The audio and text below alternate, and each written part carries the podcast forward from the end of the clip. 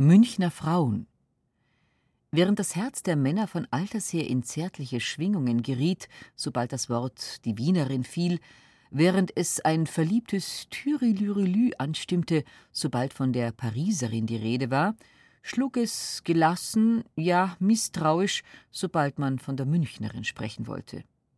Die Münchnerin machte weder Eroberer noch Poeten mobil. Unter der Münchnerin konnte man sich eigentlich gar keinen bestimmten Frauentyp vorstellen. Man traute ihr zwar gerne alle möglichen biederen Eigenschaften zu, nannte sie häuslich, fleißig, sparsam, gottesfürchtig, kurz man stellte ihr so ungefähr das Zeugnis einer tüchtigen, verlässlichen Beschließerin aus. Aber keinem wollte in den Sinn, dass auch sie ein Stückchen von Aphroditens Gürtel geschenkt bekommen hatte – dass auch um ihretwillen die Männer, wenn auch nicht gerade Verbrechen, so doch Tollheiten begehen konnten. Die Münchnerin, tja, das war sicher eine Provinzlerin, grobknochig, geschmacklos, ungraziös, war statt mit Formenreiz mit einem Blähhals ausgestattet, verbrachte ihr Leben zwischen Kuchelkirche und Hofbrauhaus.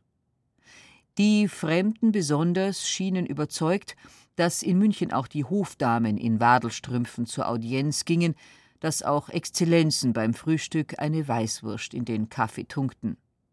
Langsam nur, sehr langsam begann das Bild zu verblassen, das man von der Münchnerin entworfen hatte und das doch so völlig verzeichnet war. Es ist doch eigentlich merkwürdig, dass man just der Münchnerin mit solchen Misstrauen begegnete obschon aus und in dem Kreis der Münchnerinnen Ludwig I. die Schönheitsgalerie erstehen ließ. Doch die Welt, die sich sonst so gerne täuschen lässt, blieb hier skeptisch bei einem eingewurzelten Vorurteil stehen.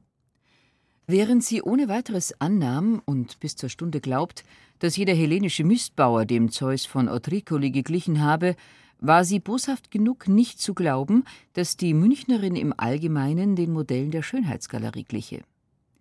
Erst als im deutschen Theater die Redutenwalze erklangen, merkten auch weite Kreise, was Eingeweihte längst gewusst hatten, dass hier ein hässliches graues Entlein zum lieblichen Schwan werden wollte und geworden war. Die Stimmung für die Münchnerin schlug dann jäh ins Gegenteil um hauptsächlich im Norden, wo man ja bei aller wirklichen Intelligenz und aller Schnoddrigkeit in vielen Dingen so rührend naiv ist. Mit einem Male war die Münchnerin entdeckt. Das heißt, ein ganz bestimmter charmanter Typ war entdeckt, an dem Künstlerfantasie ebenso viel Anteil hatte wie die Wirklichkeit. Aber die Münchnerin war auch dieser Typ nicht, war es ebenso wenig wie die Frauen der Schönheitsgalerie. Konnte es nicht sein, weil das Wesen der Münchnerin in allerlei Facetten schimmert, weil es gar verschiedene Typen unter ihnen gibt, alle bodenständig und doch keiner dem andern gleich, einander verwandt, nur in einer großen inneren Wärme und in einer unüberwindlichen Abneigung gegen alle Ziererei. In diesen zwei Punkten treffen sich alle, von dem sich auslebenden Malweibchen angefangen bis zur großen Dame die Münchnerin große Dame, selbst ihre eifrigsten Verehrer möchten nur gerne zweifelnd den Kopf schütteln. Eine Münchnerin als große Dame, gibt es das wirklich? Sind denn nicht alle Münchner großen Damen nur kostbar gekleidete, vielleicht auch verheiratete, süße Mädeln? Natürlich nur die Jungen. Doch so ungern es auch geglaubt werden mag, so gibt es nicht nur echte, richtige große Münchner Damen, sondern sie zeichnen sich auch durch einen besonderen Charme von Damenhaftigkeit aus, der sie besonders in exponierten Stellungen kenntlich und beliebt macht. Man muss sich nur hüten, Damenhaftigkeit mit Modejournal-Eleganz zu verwechseln darf sich andererseits auch nicht einbilden, dass die Münchner Dame stets so faszinierend aussieht, wie Meister Lehnbach sie oft gemalt hat. Die Natur ist ja auch wirklich nicht allzu freigebig gegen die Münchnerin gewesen, hat ihr weder die weichen Formen der Wienerin, noch die Huschelanmut der Pariserin, noch die blendenden Farben der Nordländerin geschenkt.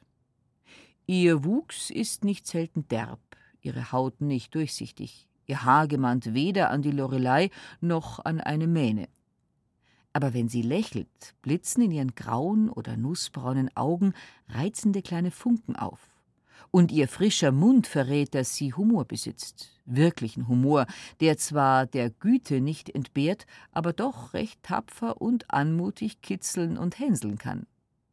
Diese Münchner Dame trifft man aber nicht etwa nur in diesem oder jenem Kreise, sondern überall, wo geistige oder künstlerische Tradition vorhanden ist.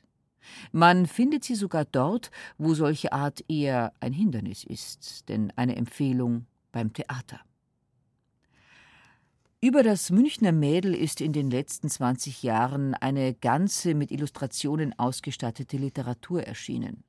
Seine eifrigsten Propheten waren der inzwischen so griesgrämig gewordene Wolzogen und der leider so früh verstorbene Resnitschek. Das Münchner Mädel ist nur sicherlich nicht immer so süß, wie seine Andichter und Porträtisten glauben machen wollen – aber gewiss ist sie häufig ein fescher, lieber Kerl, der in seiner harmlosen Lebensfreude und seiner jubelnden Heiterkeit einen ganz spezifischen Typ darstellt. Das Münchner süße Mädel ist weder so verführerisch noch so albern wie seine Wiener Kollegin. Auch fehlt ihm die Prätension, mit der an der Seine jedes Grisettel sich als feine Dame aufspielen und entsprechende Dotation heischen möchte. Sie ist auch nicht so zielbewusst wie die Berlinerin, die häufig an Energie und Intelligenz dem Mann, dem sie gefällt, überlegen ist. Das Münchner Mädel hat in erster und letzter Linie immer nur den Wunsch, sich zu amüsieren, gleich viel, ob das Amüsement teuer oder ruppig ist. Das lacht und tollt mit dem Liebsten durch die Tage hin wie durch einen Fasching. Und geht der Fasching zu Ende, naht der Trennungstag, gleich einem Aschermittwochsgespenst. Dann läuft die Münchnerin weder ins Wasser noch ins Kloster, brütet nicht Rache und Mord. Du lieber Gott, das Leben ist zu kurz und so süß und das bissel Jugend so schnell vorbei. Kann's der Schorschel nicht mehr sein, so versucht man's mit dem Franz. Aber nur leben, leben und genießen. Die nimmersatte Lebenslust des Münchner Mädels lässt ihm weder Atem noch Zeit, berechnend zu sein. Es ist viel zu willig, sich sein Herz, sein ganzes Wesen zu schenken, als dass es sich zur Herrin über den Mann aufschwingen möchte. Sofern dieser Mann es nur ein klein wenig versteht, auf ihr harmloses Niveau einzugehen, sofern er sie nicht schulmeistert, langweilt oder vom Vergnügen absperrt, wird er in ihr einen guten, selbstlosen und in jedem Sinne treuen Kameraden finden. Und wenn er sie heiratet, wird er staunen, wie schnell sie, die gestern noch Wassermädel oder Ärmelnäherin war, die Technik gesellschaftlicher Formen begreift und nicht nur eine gute Hausfrau, sondern auch eine gewandte Frau im Hause wird. Eine besondere Spezies von Münchner süßen Mädeln sind die Kellnerinnen, denen viele Männer und auch manche Frauen einen geradezu dämonischen Reiz zumuten oder andichten. Da ihnen in diesem Buch schon ein ganzes Kapitel gewidmet ist, braucht man sich an dieser Stelle nicht weiter mit ihren mehr oder weniger angenehmen Erscheinungen zu beschäftigen, sondern mag sich lieber ein nicht minder prägnantes Frauenbild des Münchner Lebens betrachten, das Malweibchen.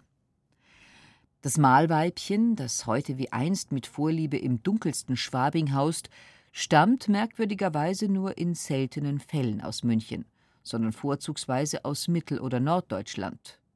Und sein Bestreben, sich so oder so, noch lieber so und so auszuleben, ist ebenso sattsam bekannt wie sein Anzug und seine Frisur.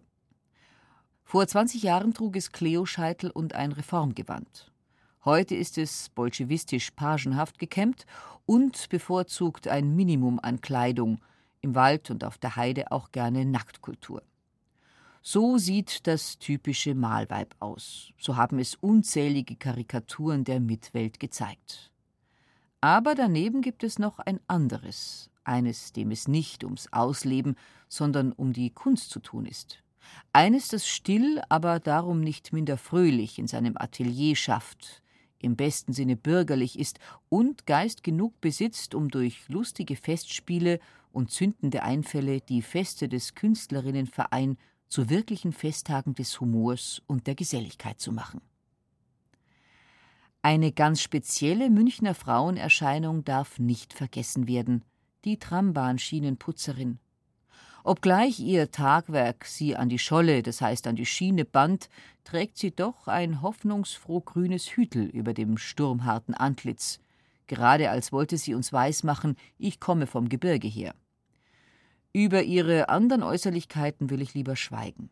Wer sie nicht gesehen hat, kann sich doch kein Bild von ihr machen. Aber sie hilft, wenn auch nur in bescheidenem Maße, den allerdings immer stockender werdenden Verkehr der Stadt zu bewältigen, und darum soll neben anderen glänzenderen oder bedeutenderen Münchner Frauentypen auch sie nicht vergessen sein.